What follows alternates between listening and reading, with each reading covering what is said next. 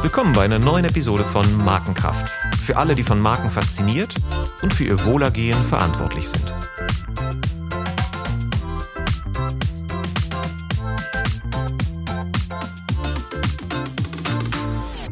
Mein Name ist Olaf Hartmann und ich spreche mit meinem heutigen Gast über Markenforschung, Brandmanifestos, Marketing bei Worldmaking und sinnvolles Marketing in sinnlich reduzierten Corona-Zeiten. Dirk Mario Bolz ist ein Markenexperte, der in seinen Betrachtungen seiner Zeit schon häufig voraus war. Er hat sich mit der Zukunft von Tankstellen beschäftigt, künstlerisch übersetzt, was der Digital Detox für einen Effekt auf die kreative Arbeit von Designern hat, ist Herausgeber des Buchs Medienheimat zum 60-jährigen Jubiläums des Spiegels und in einem seiner früheren Beratungsengagements hat er Mercedes-Benz geholfen, die A-Klasse einzuführen. Heute ist er Professor an der Berlin School of Economics und Faculty Member am Art Center College of Design in Kalifornien. Er berät international tätige Unternehmen wie die Telekom und engagiert sich im Vorstand der Gesellschaft zur Erforschung des Markenwesens, der Forschungsplattform im Netzwerk des Markenverbands. Willkommen, Dirk Mario. Schön, dass du da bist. Lieber Olaf, vielen Dank. Ich freue mich, dass ich bei dir bin. Schön. So, äh, die so, so Podcast, was ich so festgestellt habe bei den ersten Podcasts, die ich gemacht habe, sozusagen wir den Einstieg äh, sehr gut machen können, indem wir ein kleines Fragespiel machen. Hast du Lust auf ein Fragespiel mit mir? Ein Fragespiel. Ein naja, mal gucken. Ja, ist nicht abgesprochen, mal. ne? Okay. Book oder Facebook? Book. Bier oder Wein? Beides. du darfst auch länger antworten, wenn du Lust hast, dazu einen Kommentar abzugeben. Ähm, es gibt kein richtig oder falsch. Wandern Kontext, oder? Kontext bezogen mit dem Bier oder Wein. Genau. Wandern oder Wellness? Wandern. Pop oder Punk? Pop. Mac oder PC? Mac. Pasadena oder Berlin? Oh, Berlin. Berlin. Lind oder Rittersport? Lind. Prada oder Patagonia? Patagonia. Porsche oder Tesla? Porsche. Hm. USB oder Purpose? Ja, Porsche, das kam sehr, das kam sehr überzeugt. Also das kam sozusagen irgendwie, also sozusagen kontra. Kontra, kontra dem, dem kontra Elon. Kontra Elon, kontra dem, dem aktuellen, äh, sozusagen, ja, der aktuellen Bewegung auch, äh, dass Tesla sozusagen die richtige Antwort wäre. Ne? Eine kleine Bockigkeit. Kleine Bockigkeit. Ähm, jetzt habe ich aber vor lauter ähm, Bockigkeit die letzte Frage glaube ich, nicht beantwortet. Was die war denn noch. das? Die kommt noch. USP oder Purpose? So, USP. USP. Ja, Russell Reeves. Ja, das kam auch sehr überzeugt. Warum? Auch so, im Prinzip so ein, so ein Elon-Phänomen, eine gewisse Müdigkeit mit dem Purpose, ähm, was ja sozusagen die ja eine relativ aktuelle Sau ist, die durchs Marketingdorf getrieben wird und glaube ich nicht immer zu Ende gedacht ist. Mhm. Also es fängt schon damit an zu definieren, was das denn eigentlich sein soll. Und ich weiß auch nicht, ob Konsumenten das immer von jedem Unternehmen erwarten. Aber das ist jetzt, äh, da sind wir schon in der Diskussion. Da sind wir, da, deshalb haben wir uns hier getroffen, um zu diskutieren, genau. Ja, und die Frage auch, was, was ist dieser Purpose? Oder ist das Herstellen eines guten Biers auch ein Purpose? Der, der, der, es ja. lohnt, der, der es lohnt, morgens aufzustehen. Also, also für mich ist ja Purpose der, sozusagen irgendetwas, was mich morgens aus dem Bett treibt. Das ist so die für mich banale äh, Erklärung von einem Purpose. Mhm. Wenn, wenn kein Purpose da ist, dann bleibe ich lieber liegen. das ist auch schön. Was war, was war die erste Marke in deinem Leben, die, an die du dir, dich erinnerst, die so eine Rolle für dich spielte? Ähm, also sofort fällt mir Mont Blanc ein. Und zwar nicht jetzt die erweiterte Markenwelt Mont Blanc, sondern die Kernwelt der Schreibgeräte. Ähm, mein Vater ähm, war ein totaler Fan von Schreibern jeder Art und der hatte eben den großen Mont Blanc Füller und dann gab es auch äh, quasi zum Diplom, also zum Studienabschluss war das dann so das Geschenk der Mont Blanc, de Grand. Und irgendwie ist das so, ja, so ganz, ganz prägende Erinnerung auch an was, was Besonderes und eine sehr spezifische Gestalt und die Haptik des Füllers, dieses natürlich Kolbenfüller zum Aufziehen, ähm, relativ selten so in diesen 80ern und davor, wo ja eigentlich schnell, bequem, Patrone rein und zack, weiter geht's mit dem Schreiben, wenn überhaupt Füller. Mhm. Insofern ist das, ja, das ist so eine Marke von Anfang an. Und der Füller existiert auch noch?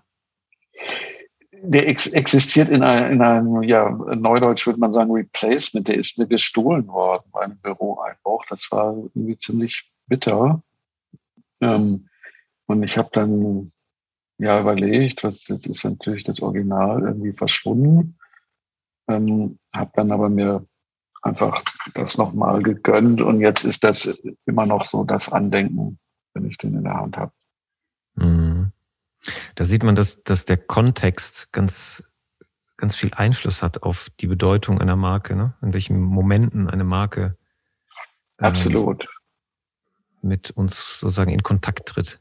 Ich hatte übrigens zu dem Thema Mont Blanc später mal eine interessante ähm, Diskussion auf einem Panel mit jemand, der die Marke ähm, global führte, aber schon im, ähm, ich weiß gar nicht, wie das heute aussieht, aber Mont Blanc als Teil dieser Luxus Group. Und wir sprachen über Markenerweiterung. Mont Blanc hat ja auch Parfüm. Und Uhren, glaube ich, auch. Und Portemonnaies. Uhren und genau. Und dieses Parfüm ist, äh, war zu dem Zeitpunkt das äh, bestverkaufteste Parfüm in Mexiko. Und wir haben uns quasi dann so ein bisschen gestritten, weil ich habe so äh, die reine Lehre vertreten und gesagt, na ja, also sich jetzt Tinte ins Gesicht äh, tupfen ist ja jetzt eigentlich kein Markenerweiterung, die nahe liegt. Ähm, aber das ist ja bei Parfüm ohnehin eine spannende Geschichte. Und dann hat er mir eben gesagt, na ja, das haben wir auch erst gedacht, aber ähm, das ist eben auch Kontext, so sind wir jetzt gerade drauf gekommen.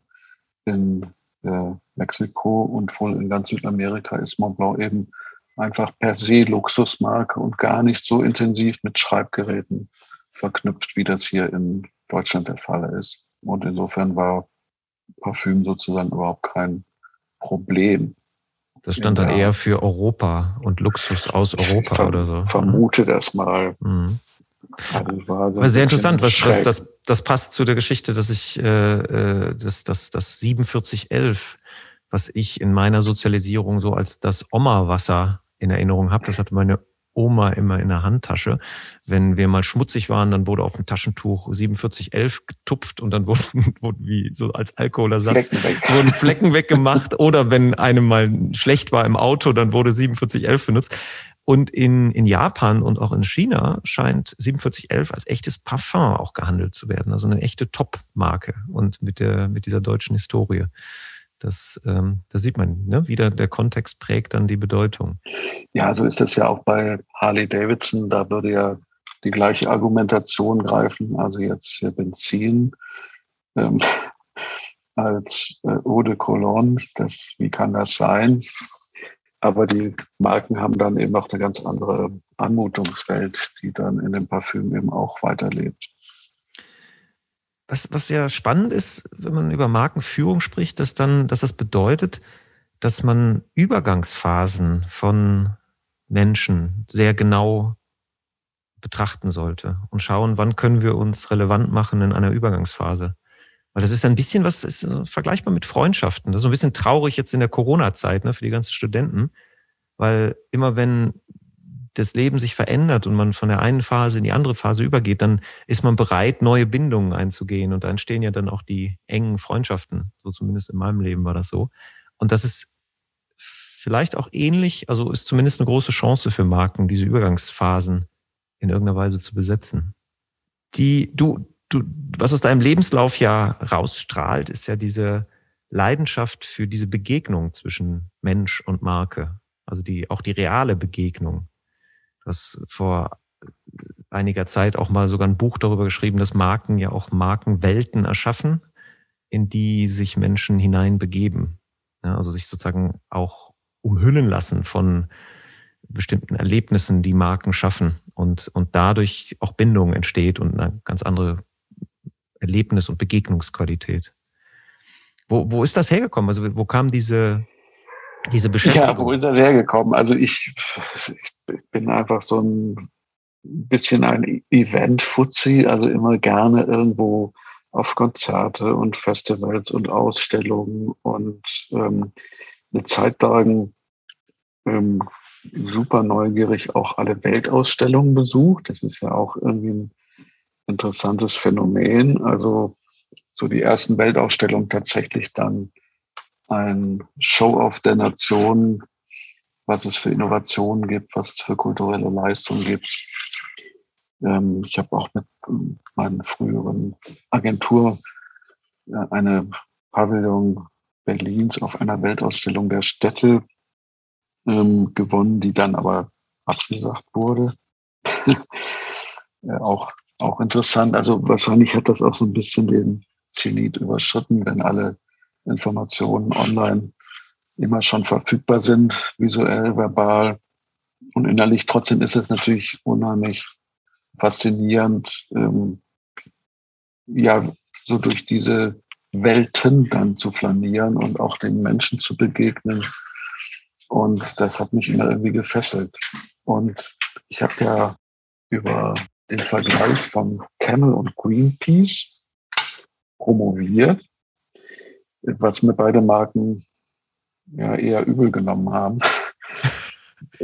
Camel und Greenpeace ist ja ein interessantes, äh, interessantes. Ja, gespannt, aber das, ich äh, erkläre sofort, warum und was mich da interessiert hat, weil ich fand, Camel war immer faszinierend, weil die diese ähm, eigentlich flache Welt der ähm, Werbung eben in Produkt- und Erlebniswelten überführt haben. Das waren dann erst diese, die Camel Boots, ne? Das war noch die Zeit, wo der Camelmann meilenweit für seine Camelfilter ging. Mhm. Dann haben die entdeckt, dass diese Materialisierung dieser fiktionalen Welt eben auch ein Geschäftsfeld ist und auch die Interaktion mit der Marke viel lebendiger gestaltet. Und dann gab es die Camel Trophy, die ja auch tatsächlich real durchgeführt wurde, ne? Die real durchgeführt wurde, die jetzt nicht einfach nur ein Sponsoring von einer existierenden Rallye war, wo die Bedingungen von Camel gesetzt wurden. Und ähm, quasi mit diesen Elementen, die habe ich dann eben bei Greenpeace auch gesehen, weil die zu der Zeit eben zum Beispiel so eine, ein Aktivistenset anboten über so, so, ja, wie so ein kleiner Chemiebaukasten, wo man seine Wasserproben selber machen konnte. Und bis zum Wording war das eigentlich erstaunlich äh, ähnlich. Also Single Hero by Camel, Rainbow Warrior by Greenpeace. Und ich habe da eigentlich ähm, die Parallelen gesehen, dass im Prinzip die Wirkungsprinzipien, die Instrumente, die Werkzeuge, die man benutzen kann, sich eben eigentlich gar nicht unterscheiden äh, zwischen dem Hard Selling von Zigaretten und der Einstellungsänderung für ähm, gutes Umweltverhalten, sondern dass man einfach diese Angebote braucht, ähm, auf die Menschen einsteigen können, ähm, damit sie eben ihre eigene Bedeutung mit Marken auch konstruieren können. Mhm. Und wahrscheinlich hat, hat Greenpeace nicht so positiv darauf reagiert, dass das mit einem Verkaufsprozess äh, von Camel verglichen wurde, oder? Was, was war die negative Reaktion? Nein, nein, die waren schon irgendwie offen und haben mit mir da auch geredet. Aber klar, das ist, das ist ähm, die per se Guten sehen sich natürlich ungern im Kontext von äh, den Bösen ja. ähm, dem krebserzeugenden Zigarettenrauchen. Und umgekehrt ist das auch so, die sozusagen notorisch auch damals schon äh, verdächtige Zigarettenindustrie war grundsätzlich eigentlich immer super skeptisch, wenn es um die Diskussion in welcher Mechanismen und Maßnahmen äh, ging. Das ist ja ein interessantes Feld, wenn man das betrachtet, dass diese Prinzipien, die starke Markenkommunikation ausmachen, also die wirksam sind, um Gedächtnisspuren, wie ich das mal gerne nenne, in die Köpfe zu bringen und dadurch Verhalten zu beeinflussen, dass die erstmal neutral sind und für das, was sie eingesetzt werden, das kann sowohl böse als auch äh, gut sein. Ne? Das berühmteste Beispiel ist, glaube ich, die Erkenntnis von Hans Domitzlaff, dem Schöpfer der Markentechnik, der irgendwann mal festgestellt hat, dass sein Name und seine Denke beim Herrn Goebbels sehr beliebt und bekannt waren. Und umgekehrt, äh, Greenpeace wäre dann das umgekehrte Beispiel, die Prinzipien der Markenführung für die Aktivierung von Motivation, sich für eine Verbesserung der Welt und Schutz der Welt einzusetzen. Aber das Instrument selber, starke Kommunikation, ist ähm, erstmal neutral. Ja, und komischerweise habe ich das Gefühl, auch in der, auch zum Beispiel Wahlkampfkommunikation, dass Parteien, die eher rechts angesiedelt sind, offener gegenüber diesen Techniken sind. Und so das liberale linke Milieu das eher betrachten wie wie Greenpeace. Das ist also etwas Böses, das, das man nicht äh, bewusst einsetzen sollte. Das ist ja Manipulation. Aber am Schluss profitieren sie auch davon, wenn ihre Kommunikation wirksam ist und verfängt. Ja,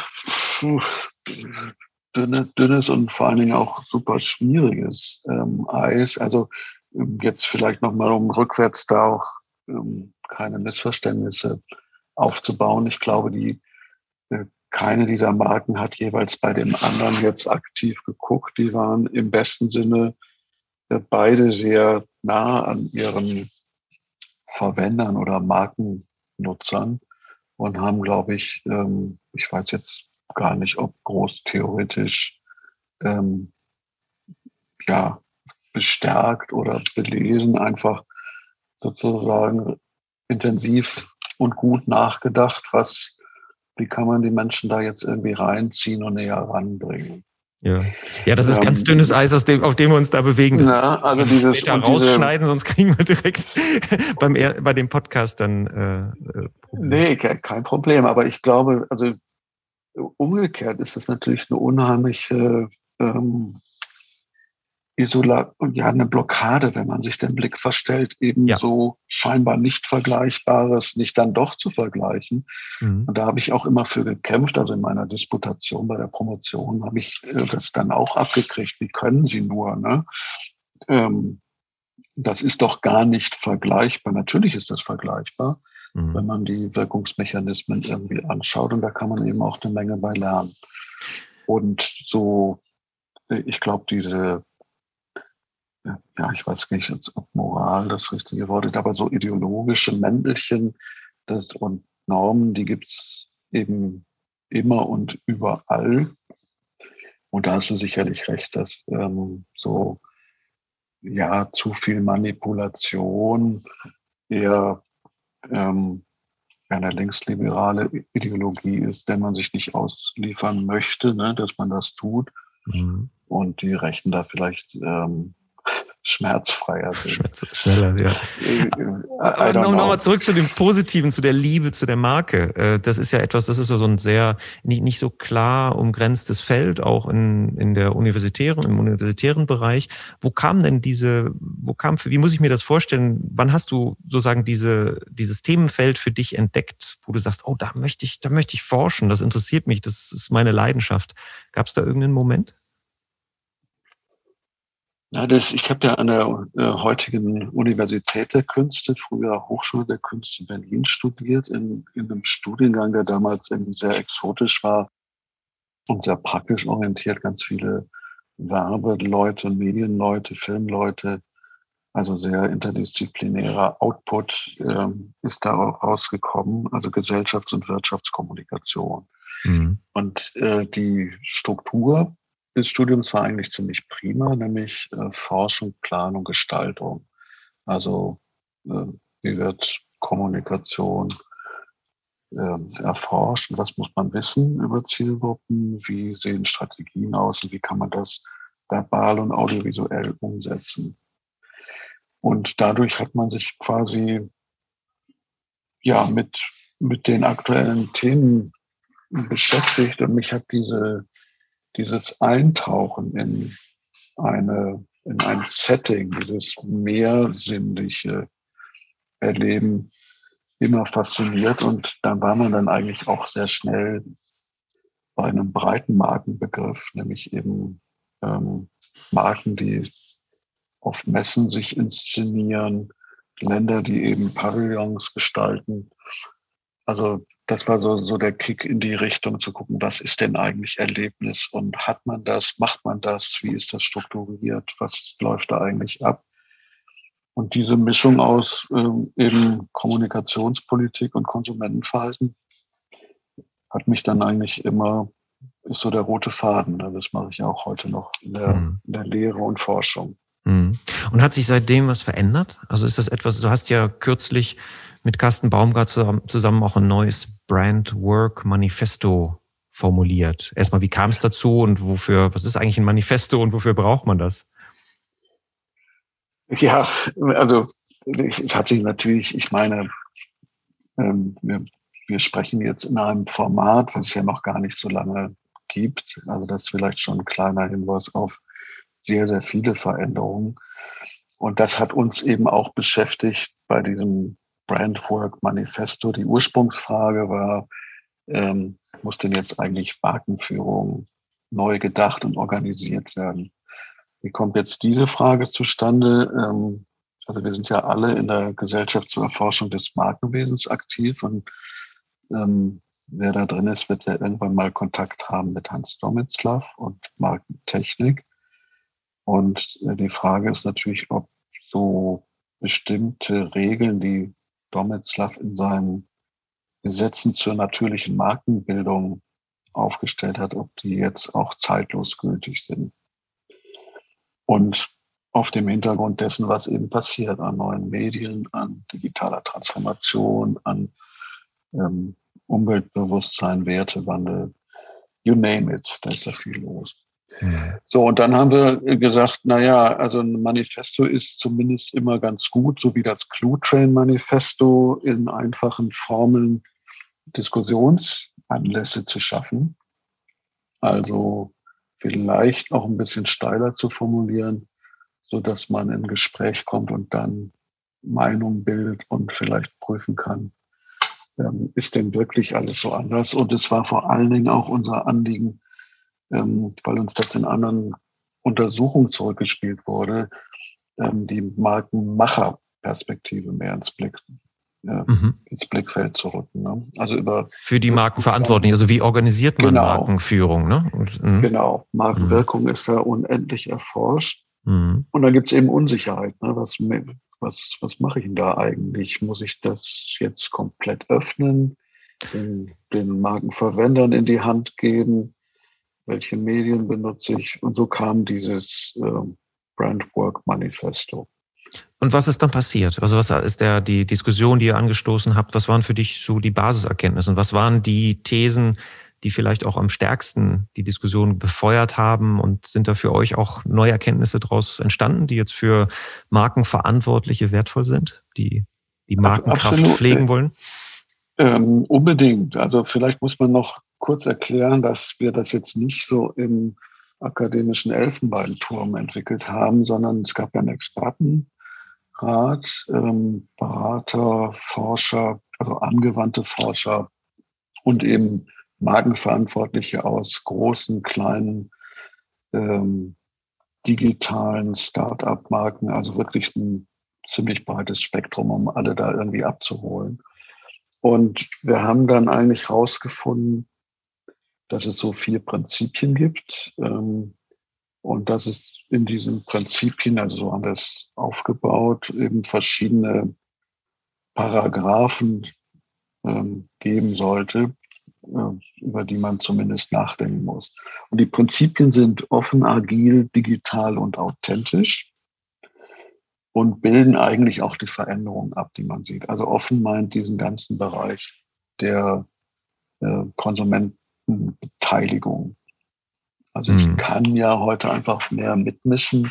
Das ist für das einfache Like oder ich gebe irgendwie fünf Sterne für einen Service. Oder ich kreiere vielleicht eine eigene Hass-Website. Ähm, man erinnere an uh, I Hate Taco Bell. Super erfolgreiche Oder äh, American Airlines broke my guitar. Ja, genau. Ähm, und, Für die Hörer, die das nicht kennen, äh, das, das war ein Musiker, dessen wirklich äh, seine Gitarre wurde auf dem Transport zerstört und er hat dann online so eine riesen sozusagen ein Video äh, eingespielt und einen Song dazu gemacht äh, über American Airlines, weil die, die Servicereaktion American Airlines war so unter aller Kanone, dass er sich äh, auf die Füße getreten fühlte und misshandelt. Und das hat er in diesem Song verwandelt und das hat Millionen von Follower äh, erzeugt oder Millionen von Views, bis ihm dann der Präsident von American Airlines persönlich angerufen hat, um sich zu entschuldigen. Ja, das ist großartig. Ja, das ist, äh, ich habe dieses, dieses schöne Formulierung von dem Kollegen aus New York, Clay, Clay Shirky, hat in seinem wunderbaren Buch Hello, here comes everybody. Also, hallo, hier kommt jeder um die Ecke. Ähm, den Begriff Ridiculous Easy Group Forming geprägt, also die lächerlich einfache äh, Gruppenbildung. Mhm. Und das ist natürlich was Ernstzunehmendes. Also hier äh, früher, naja, hätte man Beschwerdebrief, der wäre angekommen oder auch nicht. Und mit diesem sicheren Schutzabstand haben sich Unternehmen und Marken auch eingerichtet. Und das ist heute natürlich vorbei, mhm. weil eben die Produktionsmittel sind ähm, zugänglich, die kosten fast nichts und ich kann eben ridiculous easy auch eine Bewegung gründen und Dinge thematisieren. Und das ist so dieser eine Teil, also da fällt auch Co-Creation äh, darunter, auch unendlich viele Formen und ähm, Möglichkeiten, sowas zu organisieren. Auch gar nicht sicher, ob das jetzt immer Sinn macht, aber das reicht eben von strategischer Marktforschung bis hin zur Produktentwicklung. Und die Frage ist, was, äh, wie muss sich die Marke da halten? Und wenn wir das mal übersetzen für die Hörer, die für Marken verantwortlich sind, was, was sind die Empfehlungen, die sich aus der Diskussion ergeben haben? Also das ist ja das Umfeld, was sich so verändert hat. Das ist eine Tatsache. Was heißt das dann für die Organisation von Markenführung auf diesen vier Dimensionen? Also der Offenheit, der Agilität, der natürlich des Digitalen, worüber glaube ich, wir nicht diskutieren müssen, dass das starken Einfluss hat und dem Authentischen, was ja dann Purpose äh, auch beinhaltet. Kannst du da zu den einzelnen Punkten sozusagen Empfehlungen abgeben? Ja, schon. Das ist, führt natürlich ein bisschen weiter. Ich würde sagen, man muss, also es wäre schon mal irgendwie ein großer Vorteil, wenn man sagt, wir packen die jetzt mal auf die Agenda und beschäftigen uns intern damit. Und da kann das Manifesto durchaus auch helfen. Oder wir gehen jetzt noch in die äh, Verlängerungsrunde mit unserem Forschungsprojekt und wollen daraus auch ganz konkrete ähm, ja, Weiterbildungsformate entwickeln. Also mhm. bei dem Agil gibt es schon einen Brand Sprint. Das ist so ein bisschen angelehnt an das, was äh, Google macht mit dem Sprint, wo die ja sagen, wir schaffen in fünf Tagen eine, ähm, ein ähm, Most Viable Product. Also irgendwie kommen wir zu einer, einer Produktinnovationsentwicklung, zu einem Ergebnis, was dann auch schon mal so ein bisschen getestet ist, wo wir dann weitermachen können. Und die Google-Leute selbst haben irgendwie behauptet, man könnte das mit Marke in drei Stunden machen.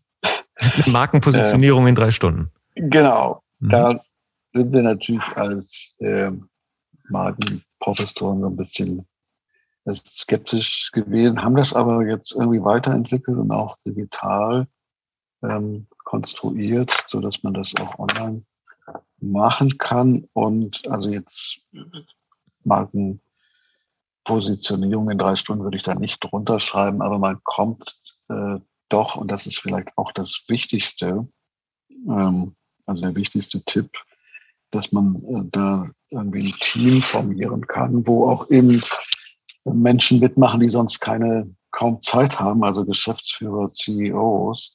Das ist so ein bisschen ein Vorteil von solchen Sprintformaten und zunächst mal auch ein Verständnis erzielt. Und die sind so brutal getimeboxt, also durchdekliniert, ähm, Das, also das, das finde ich aber einen großen Vorteil. Also, also ich, ich fasse nochmal kurz zusammen, die, die, die Empfehlung, die ich jetzt gerade rausgehört habe für unsere Hörer, ist, das Brandwork Manifesto überhaupt mal zu lesen, als äh, ja, Ansatzpunkt, ja. um den Filter drüber zu legen, worüber man eigentlich äh, strukturiert nachdenken sollte. Also die Einflussgrößen, die auf Markenführung ein, eine relevante Rolle in Zukunft spielen. Und das, was du jetzt gerade gesagt hast mit dem Brand Sprint, mit der Agilität, das ist ja sehr spannend, weil häufig in den, in den Marken Markenpositionierungsprozessen tatsächlich die CEOs und der Vorstand kaum noch eine Rolle spielen. Und selbst wenn die dann abgeschlossen sind, ich habe das in, aktuell in einem Fall von einem Weltkonzern, wo die Vorstände von den Tochtergesellschaften bis heute die vor jetzt fast einem Dreivierteljahr formulierte neue weltweite Markenstrategie noch gar nicht auf dem Schirm haben. Ja, das heißt, es zeigt okay. ja, wie stark die getimeboxed sind, dass die mit solchen Themen wie Marken, Marke dann auch gar nicht im Alltag äh, strukturiert in Kontakt kommen. Und das, äh, wenn das in so einem Format, drei Stunden, sehr intensiv, äh, das kann dann die Sekretärin vielleicht doch mal unterbringen. Und das wäre ja schon mal ein Riesenvorteil. Also aus unserer Sicht auf alle, auf alle Fälle, also diese, die Markenteams, ähm, wenn das so üblich organisiert ist, also ja, mindestens ein halbes Jahr, das, wir haben das auch mal abgefragt. Da kommen so Zahlen raus wie also irgendwie mindestens sechs Meetings, mindestens äh, fünf bis sieben Leute. Also das kostet einfach richtig viel Zeit und auch Geld. Und die ist eben kaum noch da. Das heißt nicht, dass das jetzt alles irgendwie überflüssig oder sinnlos ist. Aber zumindest muss man irgendwelche anderen Mechanismen einbauen, dass das auch äh, irgendwie eine tragfähige Basis bekommt. Und da ist, glaube ich, das Problem. Also ich habe auch selber schon erlebt in Workshops, dass die Teilnehmer dann sagen, ja, wir werden jetzt immer bestimmt, wenn wir zurückkommen. Ach, die, die Markenpositionierungstruppe ist wieder auf Ausflug in Berlin, geht schön essen, da kommt sowieso nichts raus. Ähm, ist völlig wirklichkeitsfremd, ähm, wissen wir auch nicht. Und da gibt es dann auch ein, also die erleben das dann selber als Problem, weil sie sich rechtfertigen müssen mhm. und wünschen sich irgendwie handhabbare Dinge. Ne? Wenn man den, den dritten Punkt äh, digital betrachtet, wie siehst du denn da eigentlich die Rolle der Marke? Die Digitalisierung verändert ja enorm viel. Es kommen riesen Fliehkräfte zustande durch große Player, die auch teilweise den Marktzugang mm, immer mehr beherrschen. Die Corona-Krise hat Amazon ganz nach oben gespült in dem Bereich. Welche Rolle siehst du da in der Digitalisierung für Marke und Markenführung? Ja, du, da sind verschiedene Layer, die da aktiv sind. Ich denke mal, ein ganz wichtiger sind äh, Markenkontaktpunkte. Also wir haben auch im Forschungsprojekt was über Computer Generated Digital Influencer gemacht. Also dass heute ähm, ja in, Anführungsstrichen Persönlichkeiten im Netz auftreten, wo man gar nicht mehr unterscheiden kann, sind die jetzt gemacht, sind die echt und das auch eigentlich gar nicht so relevant ist, also wenn die in bestimmten Zielgruppen glaubwürdig sind, äh, dann haben wir das Riesenthema Voice, also Audio als ähm, Interface zu Marken. Da gibt es auch spannende Studien, welche Stimme, welches Profil muss eigentlich die Markenstimme ähm, von Red Bull, von Mercedes, äh, von wem auch immer haben. Ist das wichtig oder unwichtig? Und wenn ja, kann und sollte man das gestalten? Also das sind diese, die Kontaktpunkte. Und dann haben wir natürlich auch das Phänomen von äh, diesen äh, Digital Native Vertical Brands, also Marken, die jetzt sich auf Nischen konzentrieren ähm, und dann sagen, wir tauchen nur online auf und ähm, erzielen dort aber auch die maximale Wertschöpfung, weil wir eben nicht über irgendwelche Plattformen oder andere Vertriebssysteme aktiv sind. Also sowas wie ähm, HelloFresh oder im Kosmetikbereich ähm, Sonnenbrillen, sieht man, solche Sachen. Also das heißt, ähm, da sind schon mal zwei Aspekte, die sehr unterschiedlich sind und sowohl Chancen für neue Marken bieten und für neue Markenkontaktpunktkommunikation, ähm, aber auch natürlich Herausforderungen für Marken, die schon ähm, die schon aktiv sind. Und das Letzte, was du jetzt auch angesprochen hast, sind natürlich die ähm, ja, Konzentrationsprozesse, die da auch passieren. Ne? Plattformmarken, die jetzt äh, aufgrund ihrer Größe quasi wie so Supermagneten wirken. Mhm. Und die großen ähm, Player aus den USA, also auch, auch ein, ein Google, die sind einfach so mächtig, dass sie auch ihre Services so extrem verbessern können, dass es uns als immer schwerer fällt, das eben dann nicht zu benutzen. Ne? Also das ist mhm.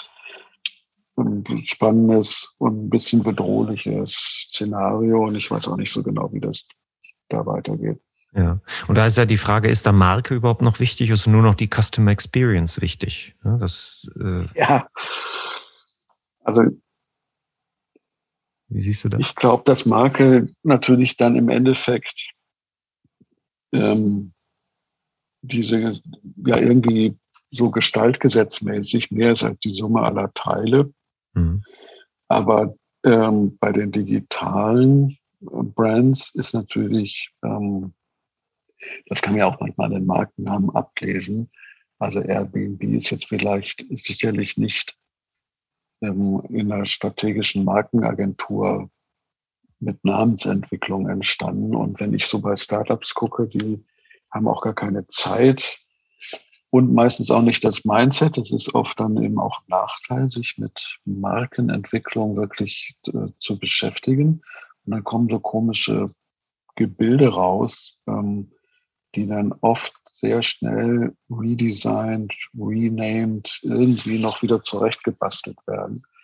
Aber am Anfang sind die, werden eben groß, weil die ein, ein Service ähm, neu positioniert haben und dieses Erlebnis dieser Leistung, ähm, also Uber, Airbnb, das ist dann, macht dann die Marke aus.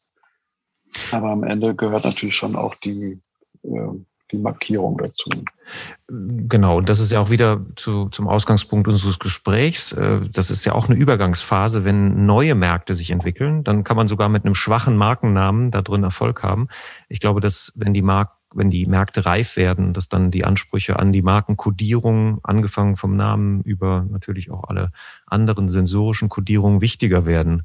Und das führt uns zu diesem Thema auch ja des Markenerlebens so in dieser Online- und Offline-Welt. Und wir haben ja jetzt gerade so eine praktisch sensorische Pausetaste erlebt in den letzten 14 Monaten, wo auch Markenerleben fast nur noch digital stattgefunden hat, zumindest für viele. Und äh, die, zumindest die Beschaffung der Markenartikel hat auf jeden Fall digital stattgefunden. Was siehst du da für Veränderungen? Verändert es etwas das grundsätzlich für die Markenführung, für das, was jetzt auch nach der Corona-Zeit wichtig wird, das Markenerleben?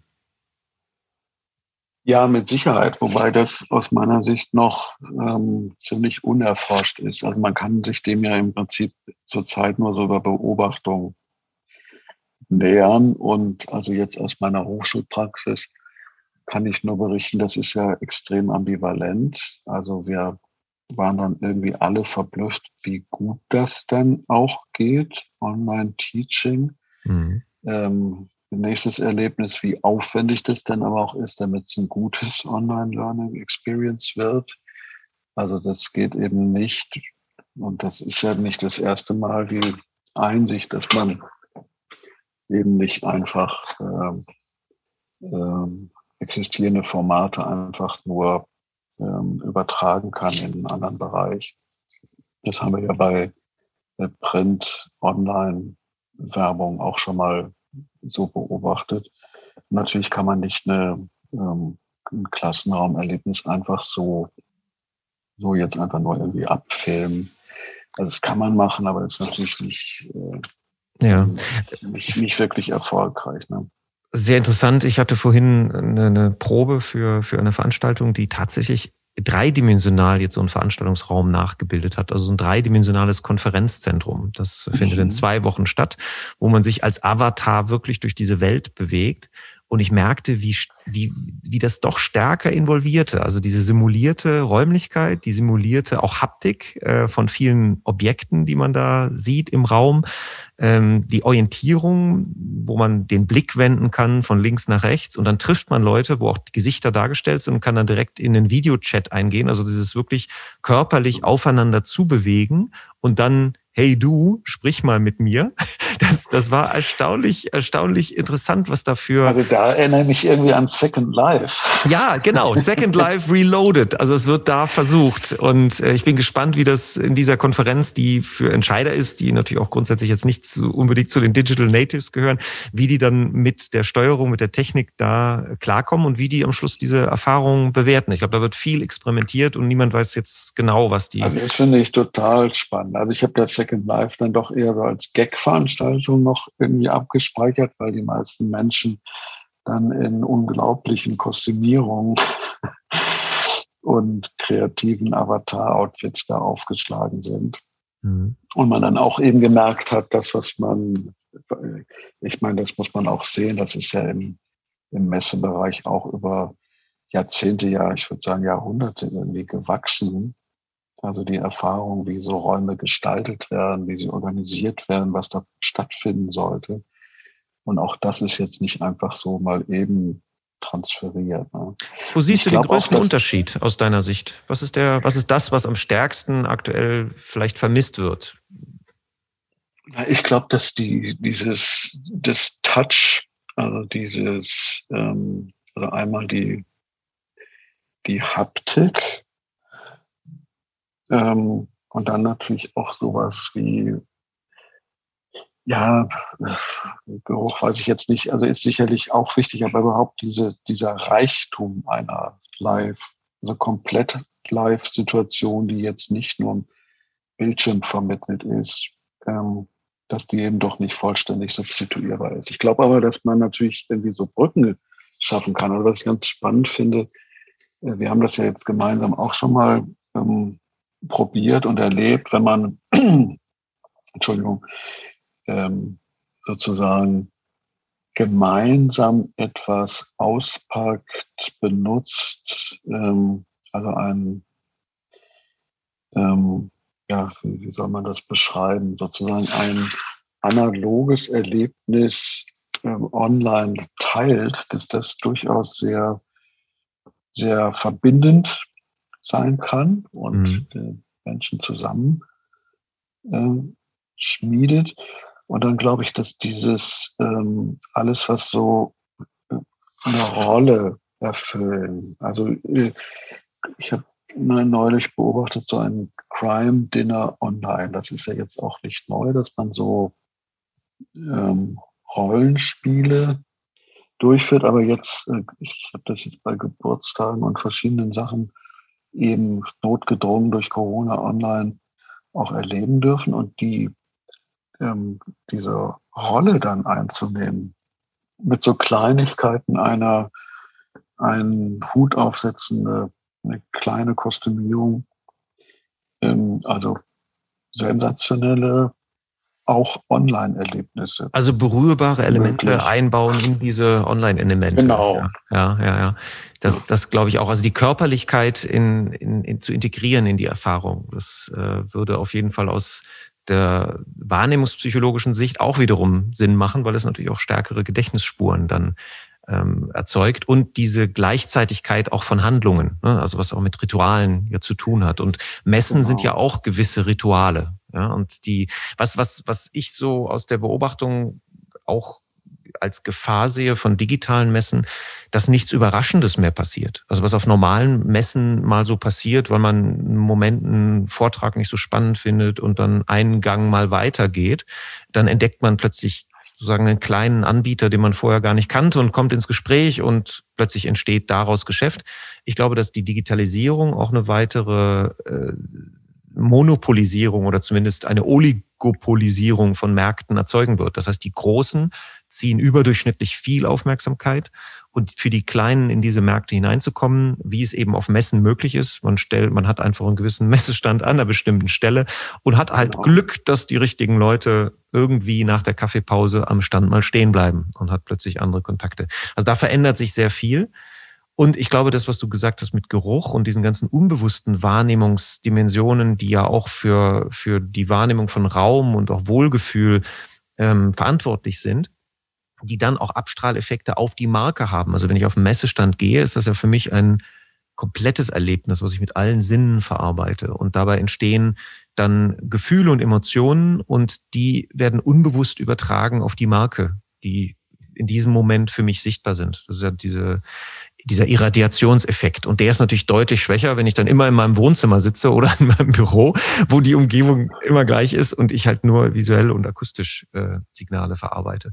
Deshalb ist meine Prognose, dass auf jeden Fall Hybridformate schnell auch wieder an Fahrt gewinnen werden. Die Leute sehnen sich danach auch wieder so sich real zu begegnen und genau auch diesen, dem Zufall wieder Raum zu lassen und daraus auch anders die Informationen zu verarbeiten.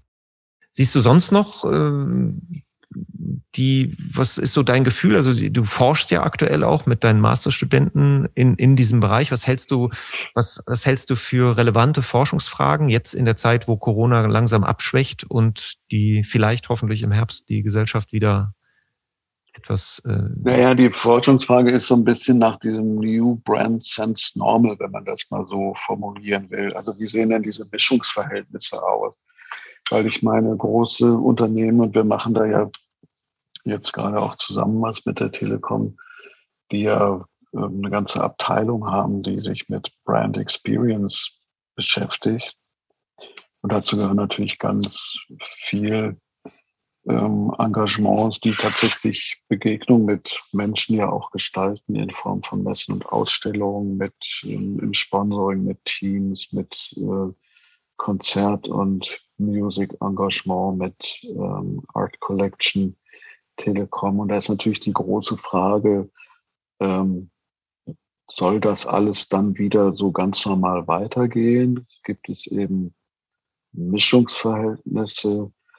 Und es ist natürlich total spannend, auch äh, jetzt die Corona-Krise da mal als ähm, Katalysator zu benutzen und nochmal der Sache auf den Grund zu gehen. Wo sind denn eigentlich jetzt die wirklich nicht substituierbaren Erlebnisformate. Ähm, was passiert denn wo, was so wichtig ist?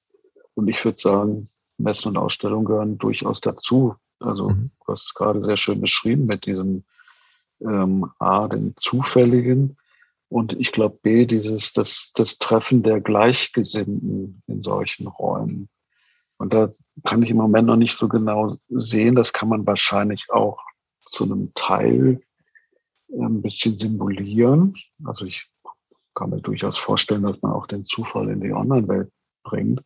Aber diese Gleichzeitigkeit von eben ähm, Kompletterlebnis, der Überraschung und dem ähm, sich dann da auch treiben lassen. Das ist, glaube ich, ähm, very unique in solchen ähm, Erlebnisräumen. Insofern bin ich ganz spannend, was da rauskommt. Also ich meine, eine Online-Lehre ist auch so. Die Studierenden sind super ambivalent. Die sagen, ich finde es auch toll, dass ich jetzt nicht mehr stundenlang irgendwie U-Bahn fahren muss. Ähm, ich kann mich mit meinen Teams auch viel besser und effizienter organisieren. Und sie sagen dann aber auch, also dieses äh, zufällige Treffen in der Mensa und das äh, Bierchen nach der Abendvorlesung, mhm. ähm, das ist eben auch nicht ersetzbar. Sehr schön. Dann glaube ich, dass wir auch also Hoffnung haben dürfen, dass auch, auch begehbare Markenräume in Zukunft eine Rolle spielen in der Markenführung. Ähm, was sind denn deine nächsten Projekte so auf der Agenda zum Thema Marke? Worauf freust du dich? Was hast du vor? Ja, also ich freue mich auf die Ergebnisse von dem Brand Sense Projekt. Also die Masterstudierenden, die äh, sollen quasi erforschen jetzt so diese Erlebnisdimension und sollen dann auch eigentlich Vorschläge und Innovationen entwickeln, wie ähm, nachhaltiges Online-Erleben in verschiedenen Bereichen aussehen kann. Das wird jetzt im äh, Mitte Juni vorgestellt. Mit dem Carsten Baumgart ähm, gehen wir jetzt in die Entwicklung von Formaten für Markenmanager. Also was müsste man eigentlich, äh, also Arbeitstitel ist New Brand Work Academy. Weil das ist ja auch eine spannende Frage, was muss ich denn eigentlich wissen, was muss ich können, mhm. um jetzt diesen veränderten Umfeldbedingungen gerecht zu werden. Siehst ähm, du da die Markenmanager heute gut gerüstet für? Eher nicht. Also ich glaube da, ich, also auch ganz selbstkritisch, ich glaube, dass auch wir als Business Schools und in unseren Studiengängen ähm, da dringenden Bedarf haben, ein bisschen aufzurüsten. Das ist, äh, ist natürlich People Business, also die engagierten Kolleginnen und Kollegen werden das integrieren in ihre Lehre, aber Marke ist in den letzten Dekaden sowieso etwas zurückgegangen. Also es gibt kaum noch Lehrstühle, die sich da exklusiv mit beschäftigen. Also man muss einfach sehen, dass wir so das Zeitalter der Controller und äh, Business Analytics ähm, eigentlich sehen.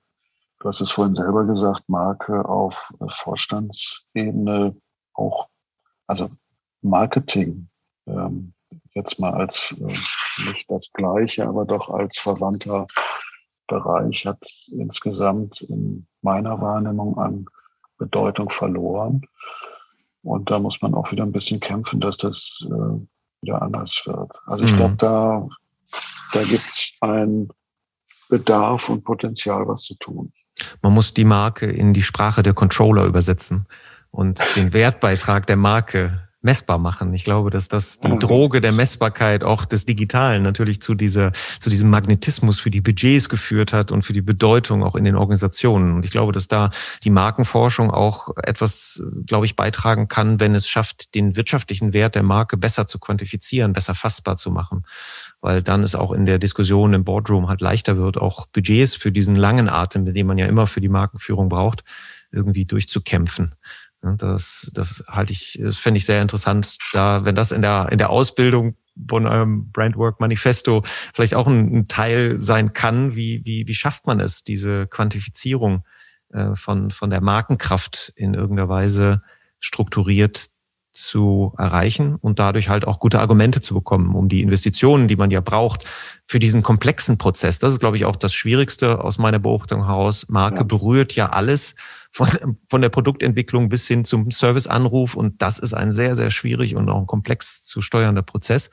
Und das braucht schon sehr gestandene Menschen mit Rückgrat, die auch viel Gegenwind aushalten müssen und gegen Widerstände auch äh, vorgehen müssen. Und wenn das, was du sagst, ne, die Controller die Macht haben, dann müssen sie auf dem, aber auch auf dem gleichen Schlachtfeld eben der Zahlen müssen sie dann halt ihren Mann stehen.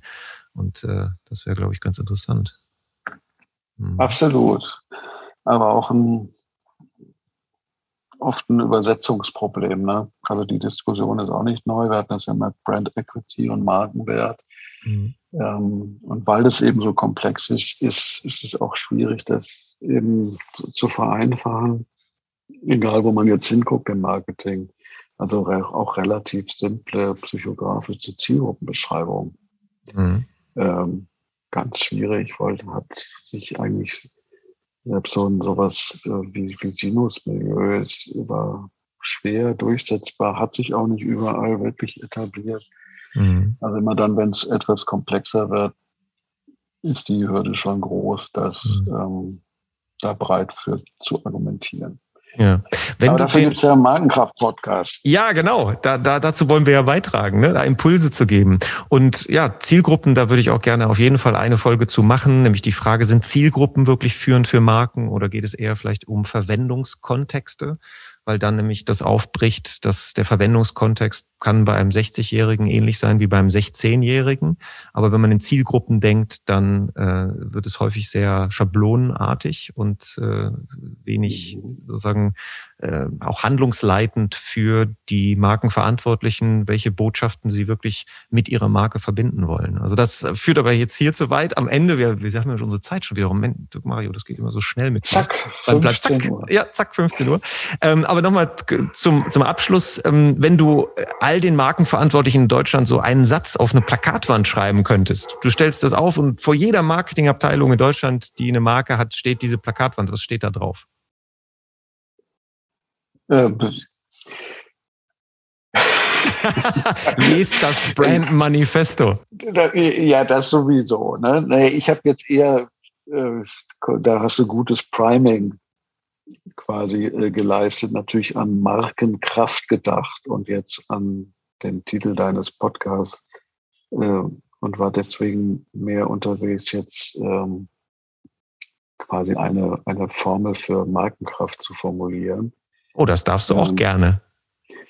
Und die war eher sozusagen, also die Markenkraft äh, aus meinem heutigen Verständnis wäre jetzt die Fähigkeit einer Marke als Leuchtturm eben Orientierung zu stiften und Menschen zu begeisterten Markenverwendern und Markenbotschaftern zu machen. Hm. Ausrufezeichen. Ausrufezeichen, genau. Untertitel Lies das Brandwork Manifesto.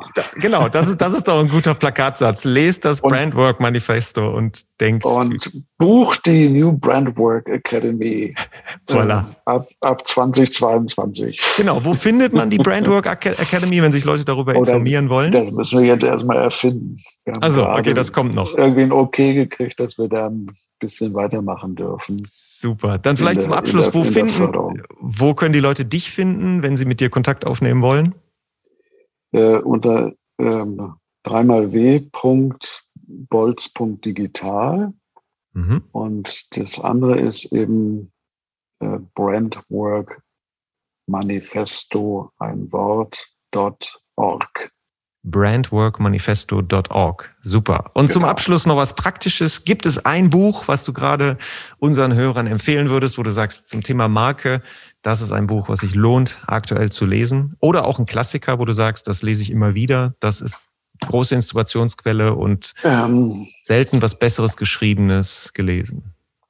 Ja, ich habe tatsächlich gerade was, ähm, was jetzt ähm, vielleicht von der Seite, also da steht nicht Marke oben drauf, aber es ist trotzdem, finde ich, eine sehr eine kluge Beobachtung vieler Phänomene, die also für Marke eine irrsinnige Relevanz haben. Also man erinnere sich ähm, No Logo von ähm, Naomi Klein.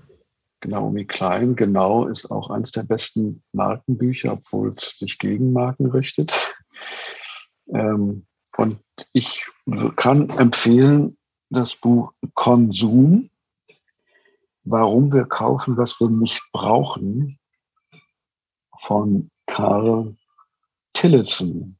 Mhm. Karl Tillotson ist äh, jemand, der ähm, Betriebswirt Kunsthistoriker ist, aber der eigentlich ewig in der ähm, als Kreativdirektor und Geschäftsführer auch in der Mode war und eigentlich hier sehr schön beschreibt, was ähm, Digitalisierung und Globalisierung zusammen anrichten.